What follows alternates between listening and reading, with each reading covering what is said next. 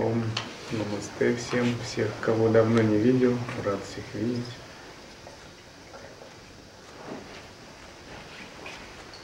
Время идет, и все становятся немножко старше,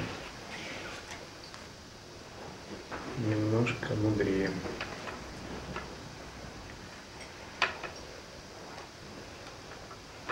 Когда мы близко общаемся, то мы не замечаем фактора времени, а когда проходит длительное время, мы встречаемся, мы видим, что да, время есть, время существует. Оно нас не забывает. Мы можем забыть о нем, вспомнить. Оно бдит нас каждую секунду, что как бы ничего не было упущено. Отсчитывает каждую секунду очень скрупулезно, очень дотошно.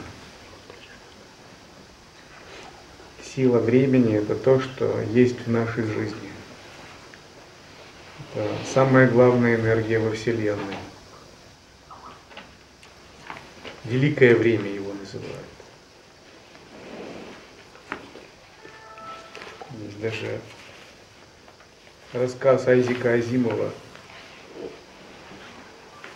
Там он тоже говорит «великое время». А в Саната Надхарме называется Махакала.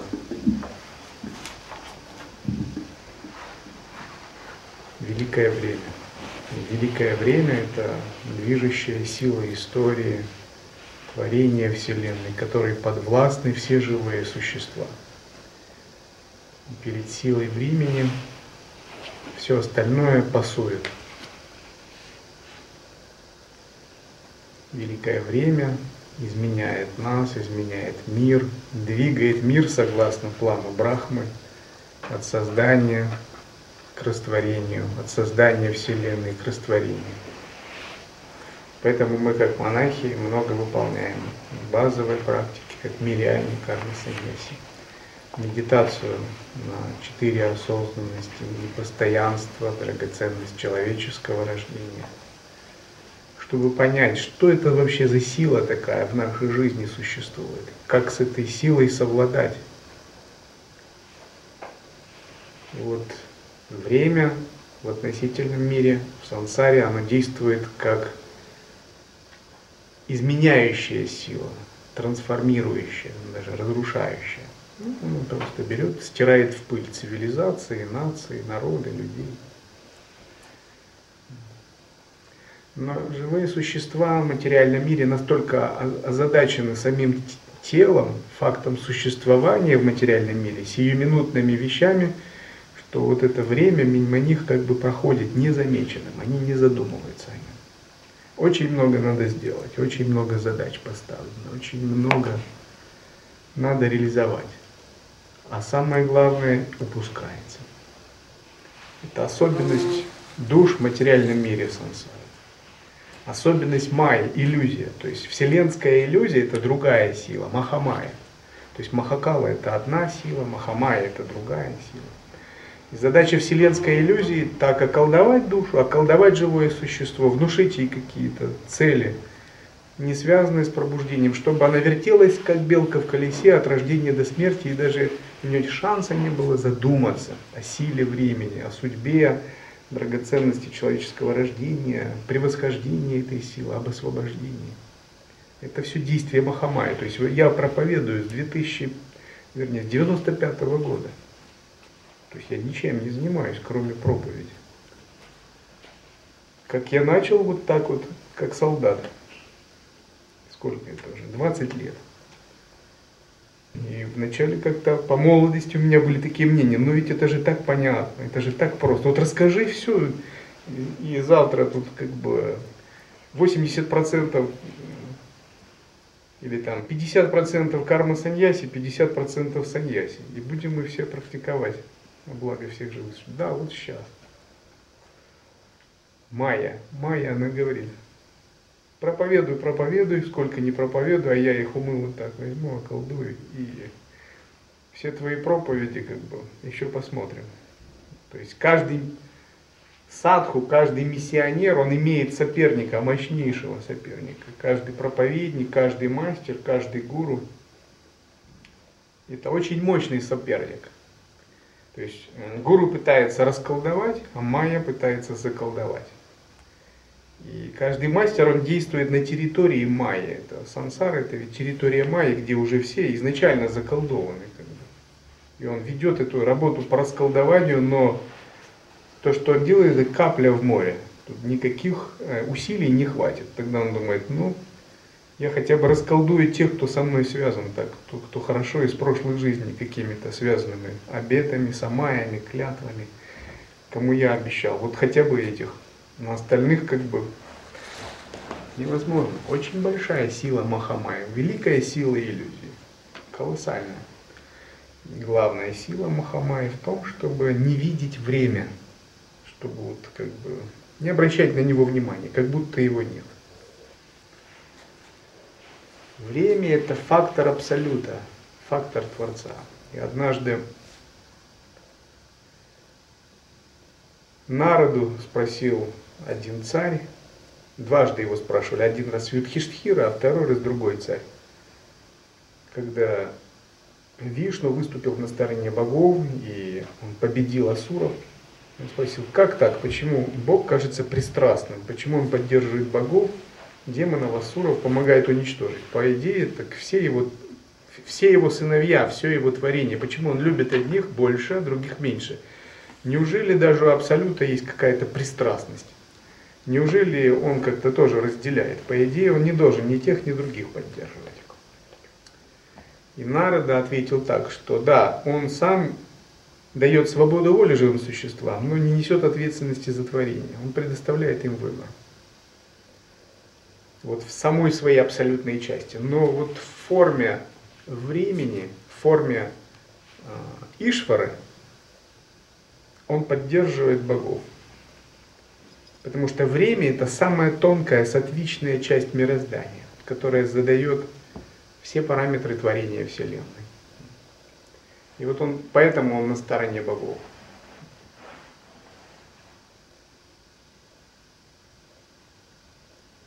Итак, только редкие души способны противостоять иллюзии, колдовским чарам Майи способны задумываться о вечности, понимать фактор времени и о том состоянии, что вне времени. Вот в мире сансары время проявляется как великий трансформатор и великий разрушитель, потому что здесь действует канда кала, делимое время, дискретное. Вот для нас оно воспринимается дискретное. Ну, прошлое, будущее, настоящее. Мы мыслим строго в категориях времени. Не только мыслим, мы живем, и наши тела живут по законам времени, и весь материальный мир живет по этим законам. Это все действие кандакала, делимого времени. И вот область сансары – это область, где делимое время проявляется для всех живых существ. Оно их изменяет, а живые существа не замечают они, что происходит вообще. Только была маленькая девочка, уже бабушкой называют. Что такое вообще? А что, а что это было такое?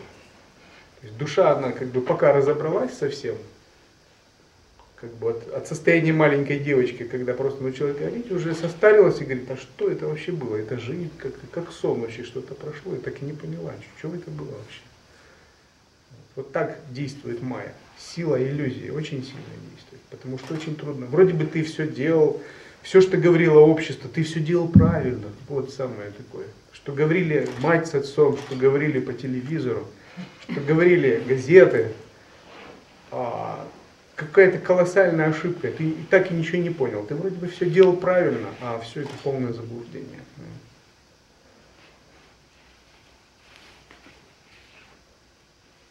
Так действует майя. Существует другой тип времени, аканда-кала, неделимое время.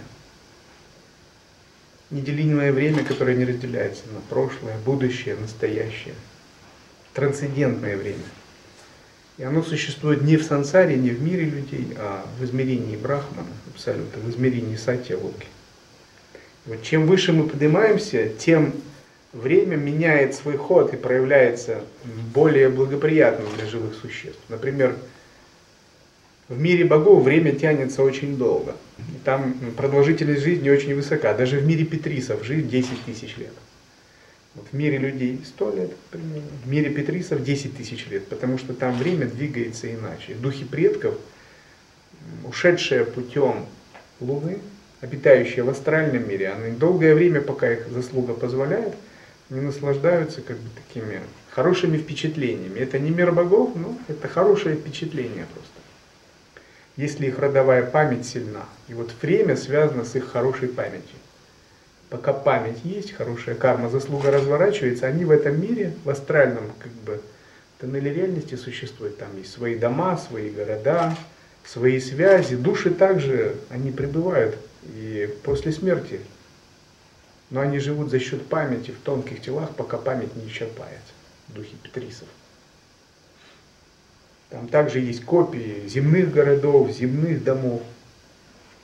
Там время идет по-другому. Есть божественные миры, такие как Сваргалока, где боги наслаждаются, пока их заслуга не исчерпается. И там время еще идет больше. Там один день в мире богов – это один, день, один год в мире людей. Они могут жить от 10 тысяч лет до 100 тысяч лет, очень много. И вот там время мягче действует, но оно все равно действует. Когда заслуга исчерпывается, хорошая память исчерпывается. Неоткуда брать шахте больше силу. Приходится ставить вопрос о новой инкарнации.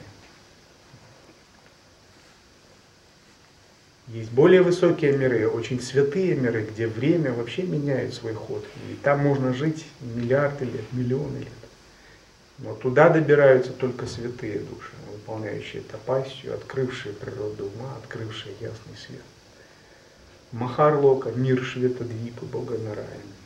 Джана Лока, мир Ситха. Тапа Лока, мир бесформенной реальности, куда попадают только йогины, реализовавшие самадхи, непрерывное сознание, бесконечное сознание, причинное тело. И, наконец, есть мир Сатья-Локи, мир Абсолюта, где время не существует для нас в том виде, как оно есть. Где мы сталкиваемся с Абсолютом, который называется Акала, тот, что вне времени, где время проявляется просто как энергия. Вот в мире людей, в сансаре, это энергия, приносящая изменения, изменения, несущие изменения. Например, если мы посетим какой-либо город, в котором мы жили в детстве, или дом, мы приезжаем, думаем, как все изменилось, как все поменялось. У нас память осталась прошлое, а здесь все поменялось. Недавно мы были в одном кафе, кафе в стиле ностальджи. Там телевизор под 80-й э, год.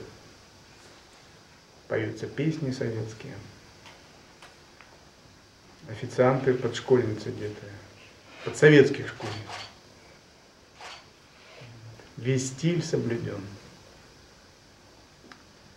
Память есть, а реальность уже ушла, а реальности этой нет. Это сила времени. Время все меняет, изменяет нашей жизни.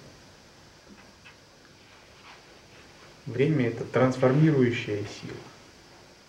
Она исходит из глубины сознания, самая тонкая – самая сатвичная сила. Но какая ее? Она невидимая, но она все изменяет. Поэтому даже боги находятся в ее власти. И те люди, которые не разобрались с этим, они как бы ну, слепы в отношении времени, в отношении вневременной истины.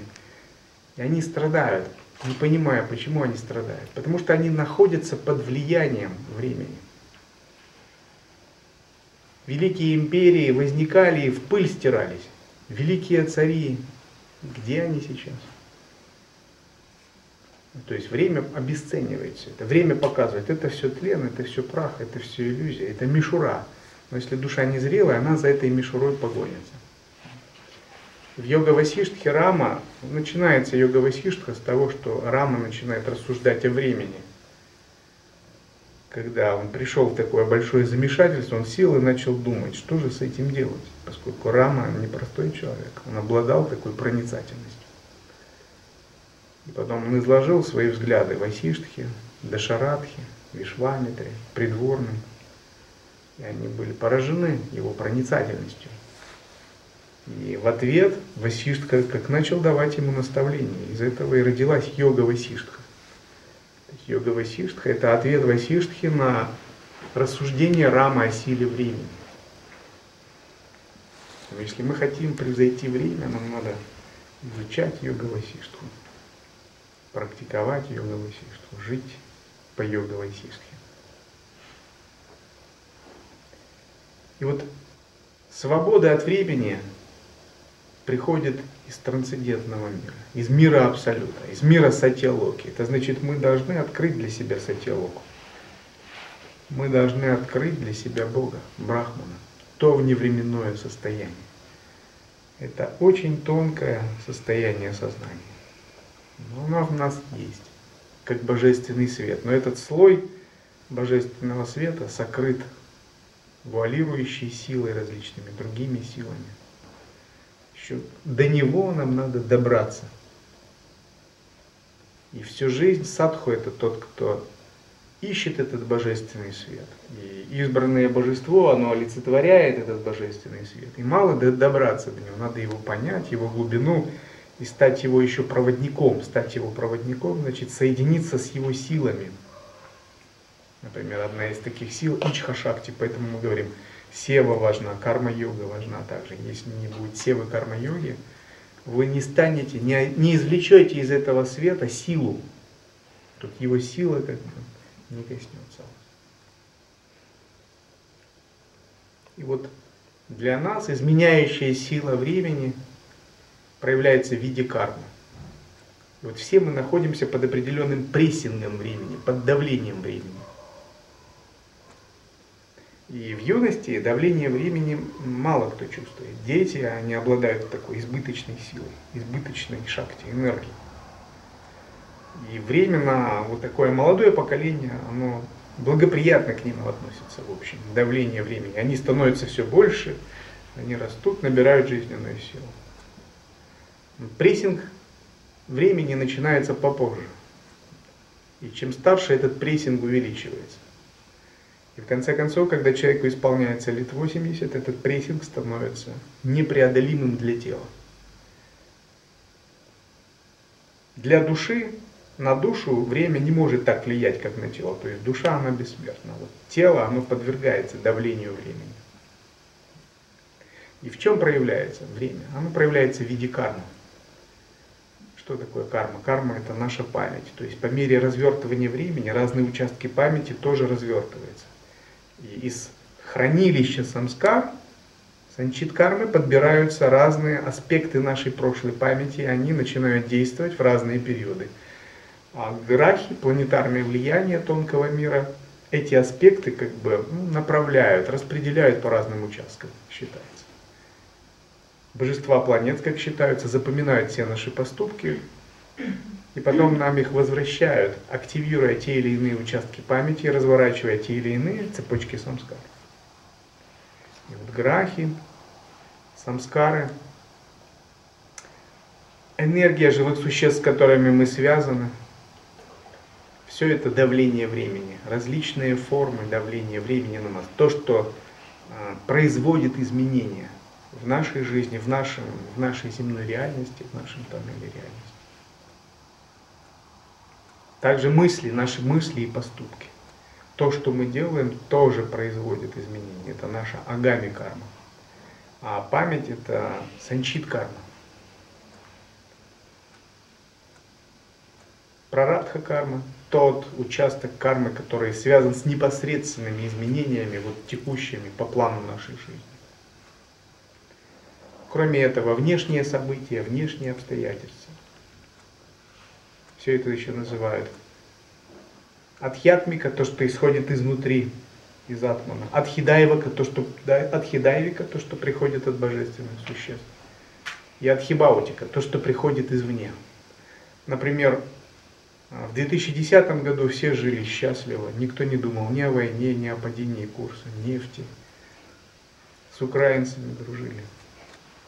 И внезапно одно, второе, третье. Откуда все это взялось? Все в шоке вообще. Как так можно? А время это уже давно приготовило все это людям. И развернуло. Так действует карма. То есть в мире большие изменения произошли. Сила времени.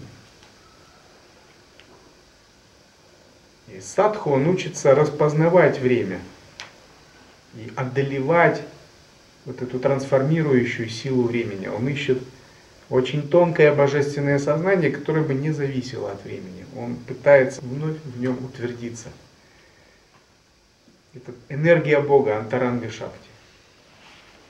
Вот когда мы настроены на Абсолют, когда мы настроены на Бога, созерцаем Бога, пребываем в Боге, служим Богу, являемся проводниками Бога, почитаем Его, созерцаем, медитируем, постепенно мы выходим из диктата времени. Постепенно в нас открывается вот то неуязвимое для времени измерение, которое свободно. Внезапно мы открываем измерение как вход в другую вселенную. Что оказывается, вот эта сансарная вселенная, подвластная времени, это не обязательно. То есть она есть, она сильна, но не обязательно быть захваченным ею, быть ее рабом сансары, быть поглощенным ей. Что есть другое измерение, есть целая вселенная, в которой живые существа уже пребывают давно как свободные. Божественные ангельские существа, ситхи, риши, гандхарвы, видитхары – святые, Махадеваты, великие боги, что все умные живые существа, они уже пребывают в измерении свободы от времени. И вот поэтому на них карма не действует. Они пребывают не в карме, а в игре, в лиле, в измерении игры. Божественная воля проявляется через них в форме лилы, игры.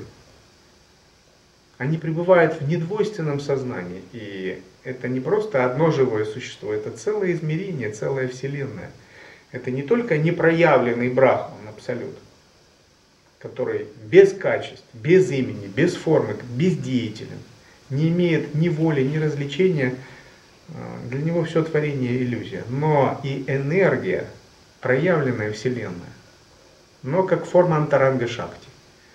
Поэтому мы говорим о райских измерениях, о чистых странах, где обитают святые не потерявшие свою индивидуальность, не слившиеся с Абсолютом, пребывающие в иллюзорных телах и одновременно единое с Абсолютом. И вот вопрос, как перейти в это измерение, свободное от влияния времени? Как создать там иллюзорное тело? Как создать там пространство осознавания, другое тело мудрости? Как создать там энергию, которую можно проецировать? Третье тело, ситхадех. Я говорю о трех телах, трех измерениях. Вот это задача, которую ставит Саната Надхарма.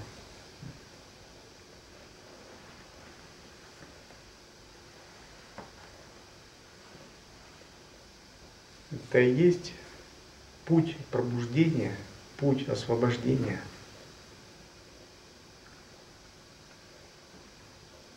Именно поэтому мы здесь, Потому что у нас есть преданность. Преданность Богу, преданность Дхарме, преданность Гуру, преданность Санге.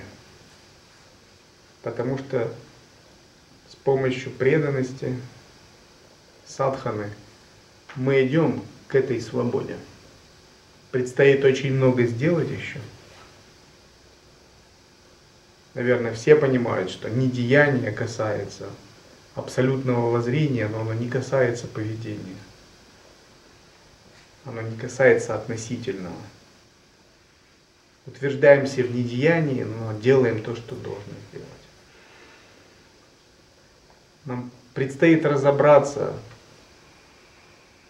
пониманием Бога, с энергией осознавания, с принципом времени, с божественной волей, со своей душой – в каких отношениях душа должна быть с Богом, должна ли она проводить свою волю или должна проводить волю Бога, и что такое своя воля, и что такое воля Бога.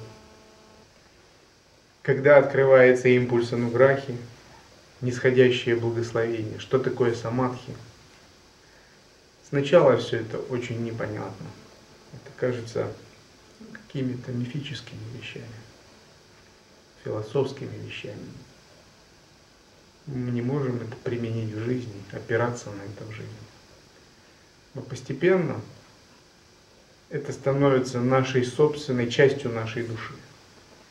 Мы открываем, что наша душа интуитивно обладает мудростью. Она интуитивно способна понимать эти вещи, даже минуя логику и разум.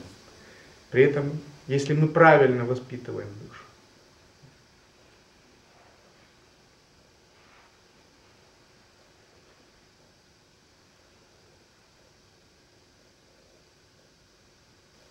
И быть садху, следовать культуре садху, следовать традиции садху. Это открывать слой за слоем божественную реальность. Слой за слоем утверждаться в этой божественной реальности.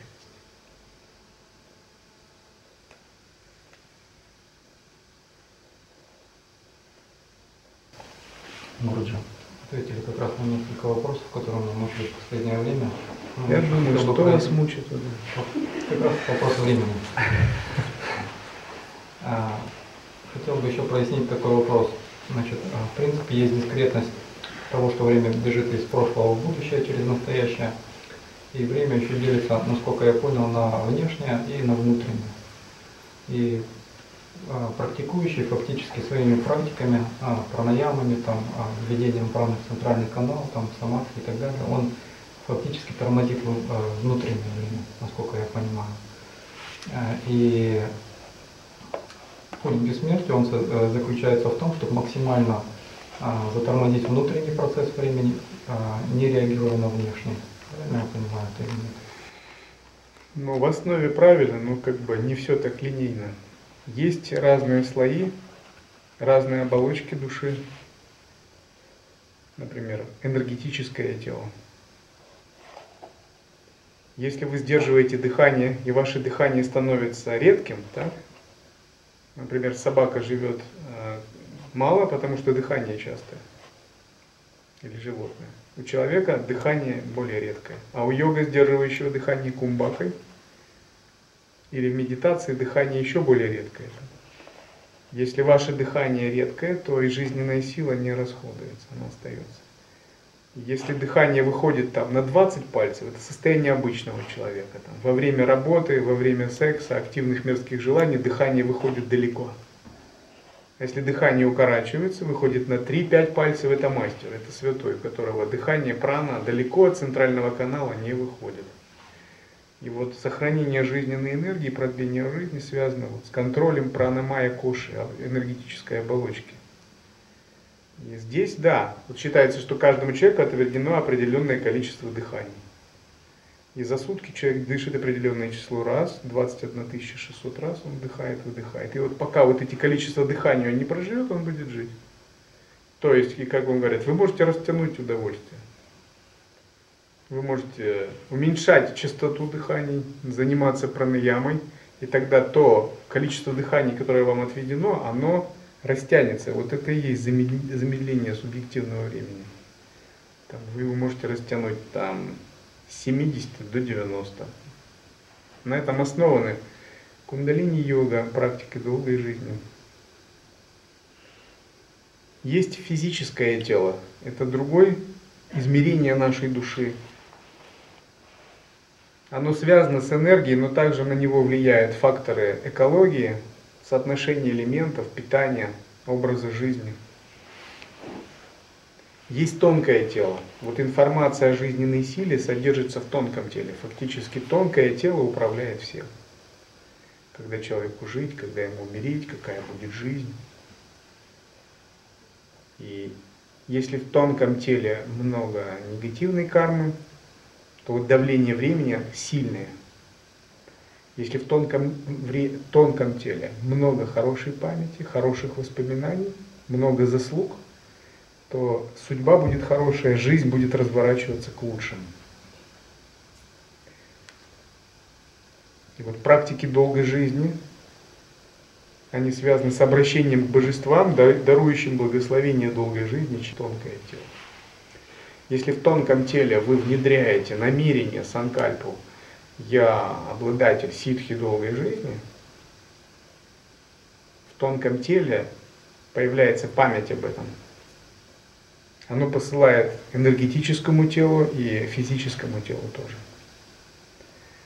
И вот если вы хотите замедлить время, то вам надо работать с физическим телом, энергетическим и тонким одновременно на всех уровнях. Выполнять кундалини-йогу практики, заботиться о физическом теле, выполнять садханы, насыщение, питание тонкого тела, призывание божеств долгой жизни на ниве.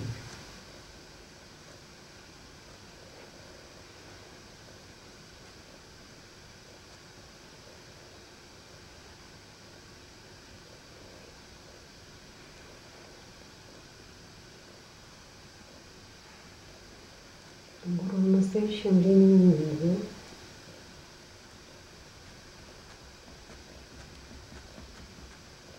Прошлого нет, будущее еще не наступило. А настоящее где оно? Вы его не можете схватить. Только вы захотите его схватить, оно окажется либо прошлым, либо будущим. Это неуловимая субстанция. Но если вы выполняете аналитическую медитацию из анава-йоги над временными промежутками, над очень маленькими дискретными участками времени, вы можете почувствовать аспект Кала-Шакти. Либо если вы выполняете медитацию над огромными периодами времени, времени кальпами, миллиардами, тысячелетиями, вы можете войти в присутствие, связанное с пониманием времени. Так или иначе, мы должны прийти к Брахмахамбхаве, к переживанию Бога. Все это исходит из Абсолюта. Гуружа, а что такое любовь? Это, казалось бы, банальный вопрос. А я о нем в последнее время очень много размышляю с точки зрения практики чистого видения. У меня это в какой-то степени тождество в голове. Любовь, чистое видение и прочее. Очень хочется порассуждать на эту тему, чтобы углубить как таковую аналитическую медитацию и, как Гуру только что сказал, про Брахмахамхаву дабы прийти в эту ритмию.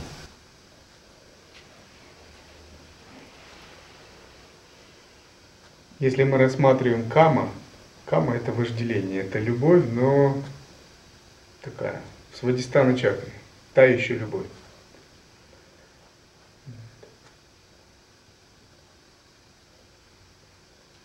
Есть любовь другого плана, любовь привязанность. Вот ну, все, я думаю, так или иначе смотрели «Игры богов», и там Стрижак очень интересную расшифровку этимологическую дал термину «любовь». Люди Бога ведают. Угу. Вот.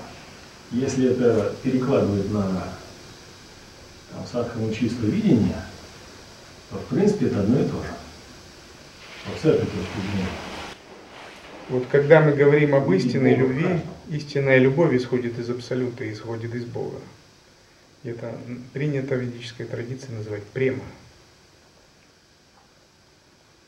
То есть различные другие виды любви, которые называют в мире людей, это ее такие отраженные, искаженные формы.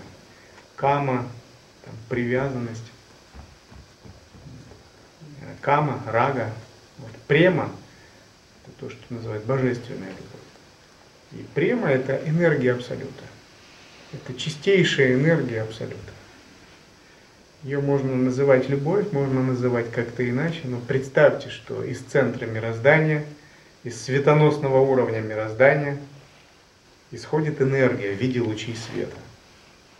Она очень чистая, очень возвышенная, настолько возвышенная, что когда вы касаетесь ее, ну, вас охватывает невероятный восторг, невероятная мудрость, невероятное понимание. На уровне тела у вас вся кожа покрывается, волоски встают дыбом вас охватывает невероятное вдохновение, невероятное восхищение. Это можно назвать према, это божественная любовь. Это чистейшая энергия, которая изливается из Абсолюта. Ее еще называют антаранга шакти, внутренняя энергия Бога. И вот эту любовь ищут святые, ищут мудрецы. И вот когда ты охвачен этой любовью, когда она тебя благословляет беспричинно, это еще называют ануграха. Беспричинная милость Абсолюта. А, Бог любит душу беспричинно. То есть заслужена она или нет, глупа или мудра, имеет ли чистоту или имеет клеши, хороша карма или нет, неважно. То есть нельзя сказать, что он любит только садху, что только святых, а разбойников или обычных людей нет. Ничего подобного. Эта энергия изливается на всех живых существ. То есть Абсолют не посылает эту энергию всем, разбойникам, офисным клеркам, солдатам, святым, мудрецам, монахам, мирянам, карма-саньяси, брамачари, а, асурам, богам, демонам, существам ада. Он посылает ее всем. Она безусловно. Она чистейшая. Для нее нет таких понятий двойственных. Она не разделяет. А, националистам, патриотам, либералам, демократам, радикалам, украинцам, русским. Без разницы. Никаких разделений для нее нет. Она трансцендентна, она не делит. Но есть разница восприятия этой энергии. Одни могут ее воспринимать и получать, другие закрыты для нее. Ну, это как есть в аэропорту Wi-Fi. Он тоже распространяется на всех. Но одни могут подключиться, у них на счету есть там что, а у других батарейка села, они не могут подключиться. Но Wi-Fi все равно сел у вас батарейка, нет, он как бы ну, дает как бы от чистого сердца аэропорт. Администрация аэропорта бесплатно говорит всем, все туристы, наши добрые гости, вот широкий жест, администрация аэропорта, всем бесплатный Wi-Fi в нашем аэропорту. Это наша там, политика приема гостей. Но если у тебя там не работает телефон, села батарейка, несмотря на это, ты не можешь получить это. И вот таким же образом божественная любовь Антаранга Шакти, Ануграха изливается на всех живых существ. Но некоторые ее могут получить, а для некоторых она закрыта, недоступна. Потому что их карма, их качеств, их заслуги не хватает. Но это не, не Бог определяет. Поэтому нужно садхана, нужно очищение. И все это называется према. И вот она действительно связана с чистым видением. Вот когда мы насыщаемся этой энергией божественной любви, мы начинаем видеть, что она изливается на всех. Мы начинаем видеть этот божественный аспект в каждом живом существе. И мы не можем отказать кому-либо в божественности. Мы понимаем, если мы так сделаем, то мы войдем в противоречие с этой божественной любовью. Она потому что говорит, смотри на все чисто, смотри на всех, как на святых, смотри на все, как на сакральное. И чистое видение возникает естественно. При этом чистое видение не означает, что вы впадаете в такое восторженное какое-то такое детское восприятие. Все святые. Не видите относительно. Вы, конечно, видите все. Ваша распознавающая, распознающая мудрость Вивека, наоборот, еще глубже становится. И вы прекрасно видите, где, кто и что. Еще лучше даже. Но Несмотря на то, что вы видите в относительном все очень хорошо, вы видите сущность, и вы не обращаете внимания на относительное. Вы понимаете, это относительные вещи. Не следует за них цепляться, не следует им придавать значение. А вот сущность, она чиста. Сущность, она божественна, без всяких условий. И вот я без всяких условий уважаю эту божественную сущность. Без всяких условий я почитаю эту божественную сущность. Так же, как божественная любовь, без всяких условий изливается. На этом основан принцип намасте ведической традиции. Когда вы делаете намасте, вот кто был на Бали, он там, наверное, видел сцену, полицейский один другому. Намасте. Наши практикующие увидели, у них как бы даршин прямого видения случился на месте и другим людям полицейские на мосту. Это значит, они говорят, я верю в Санатун Дхарму, неважно, кто ты, неважно, кто я, полицейский или нет, это не так уж важно. Самое главное, что я вижу в тебе божественную сущность, прежде всего, а потом уже все остальные вещи, социальные вещи, правила, предписанные формы общения – И вот каждый садху, он живет с этим жестом намасте в душе. И он истекает из чистого видения, он истекает из этой божественной любви.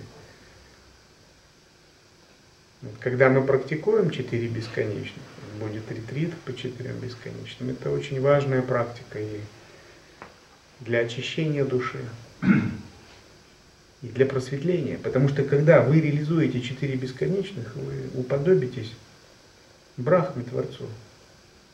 В древности очень многие монахи системы санкья, буддийской традиции, они занимались только этой медитацией на четыре бесконечных. Через нее входили в тхьяну, в первую тхьяну, вторую тхьяну, перерождались в небесных измерениях.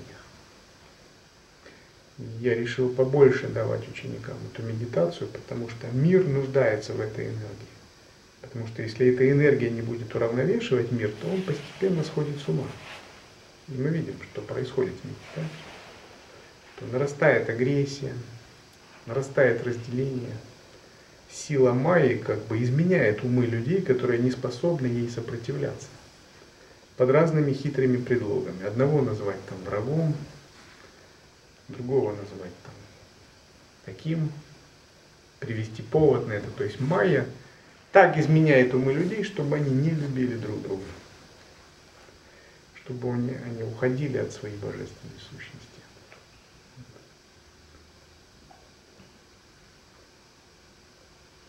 Майя любит внушать разнообразные идеи людям, чтобы они подвергались этим идеям, следовали, а потом для чего она это делает? Это хитрый план такой. Существ, которые владеют кармой, для того, чтобы живые существа сполна испили свою чашу кармы. Есть живые существа, которые наблюдают за исполнением закона кармы. Это как прокуроры есть надсмотрители закона в каждой области. Таким же образом во Вселенной есть существа, которые считают, каждое живое существо должно испить свою чашу кармы, а мы за этим проследим. Но также есть и другие силы, которые говорят, что кроме кармы есть закон божественной милости, и мы его представители. Каждое живое существо должно не только испить свою чашу кармы, но должно испить еще свою благодать, положенную ему. Эта благодать изливается без всяких условий. То есть есть и другие энергии. За счет этого поддерживается баланс, равновесие живых существ во Вселенной. И вот мы служители Ануграхи, мы как раз служители этой энергии, которая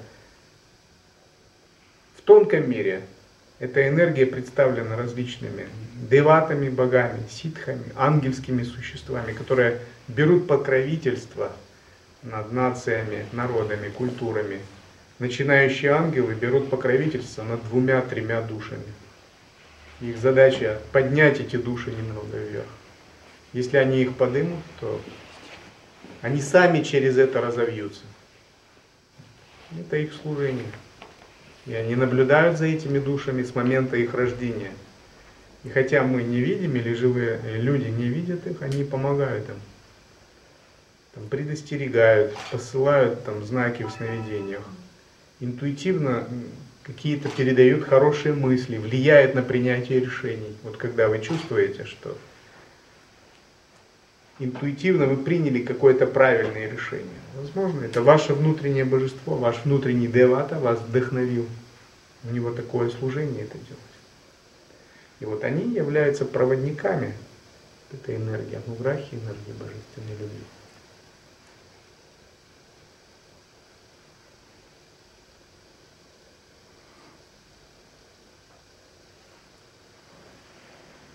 Фактически за душу каждого человека сражение идет между Майей и энергией божественной любви.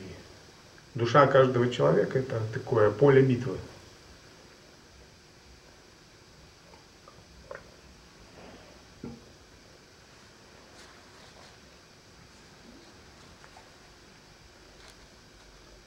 И когда мы становимся садху, нам нужно делать определенный выбор – чтобы жить в соответствии с этим выбором. Потому что нет выбора только в абсолютном плане, поскольку там двойственность отсутствует. А в относительном всегда есть какой-то выбор. И выбор предполагает а, ответственность за свои поступки, за свою жизнь, за свою линию жизни. До того, как ты сделал выбор, ты не, не берешь такую ответственность. Но когда мы делаем выбор, нам надо действовать в соответствии с нашим выбором. Это как пока ты не принял какую-либо сторону, ты находишься в нейтралитете. Но когда ты живешь в сансаре, тебе не удастся занять правильную позицию, находясь в нейтралитете. Ну, ты не вырастешь через это. Нейтралитет характерен для воззрения, для осознанности, для созерцания, но не для действия. В действии нельзя занимать нейтралитет в относительном измерении. То есть сам по себе нейтралитет это уже форма неправильного выбора. В действии надо принимать только правильный выбор, потому что в двойственном мире надо принимать правильные решения. Ну как это объяснить? Ну, например, если человек упал на улице, ему плохо. Ты не можешь занять нейтралитет. То есть сам по себе нейтралитет это уже ты неправильно делаешь, так? Грех. Не оказание помощи. Ты не можешь сказать, ну я как бы здесь ни при чем, я ни за добро, ни за зло. Нет, не пройдет. Если ты оказался рядом, и ты один, все, на тебе ответственность уже. Ты должен делать выбор, ты должен помогать. То есть если ты не сделаешь, если ты останешься в нейтралитете, это пойдет тебе как греховная реакция кармическая.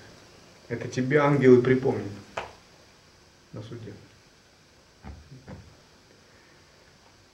Таким же образом, когда мы становимся садху, мы тоже делаем определенный выбор. Мы не держимся нейтралитета. Мы делаем выбор служить божественным энергиям, служить божественным силам, быть их проводниками, помогать живым существам на пути просветления.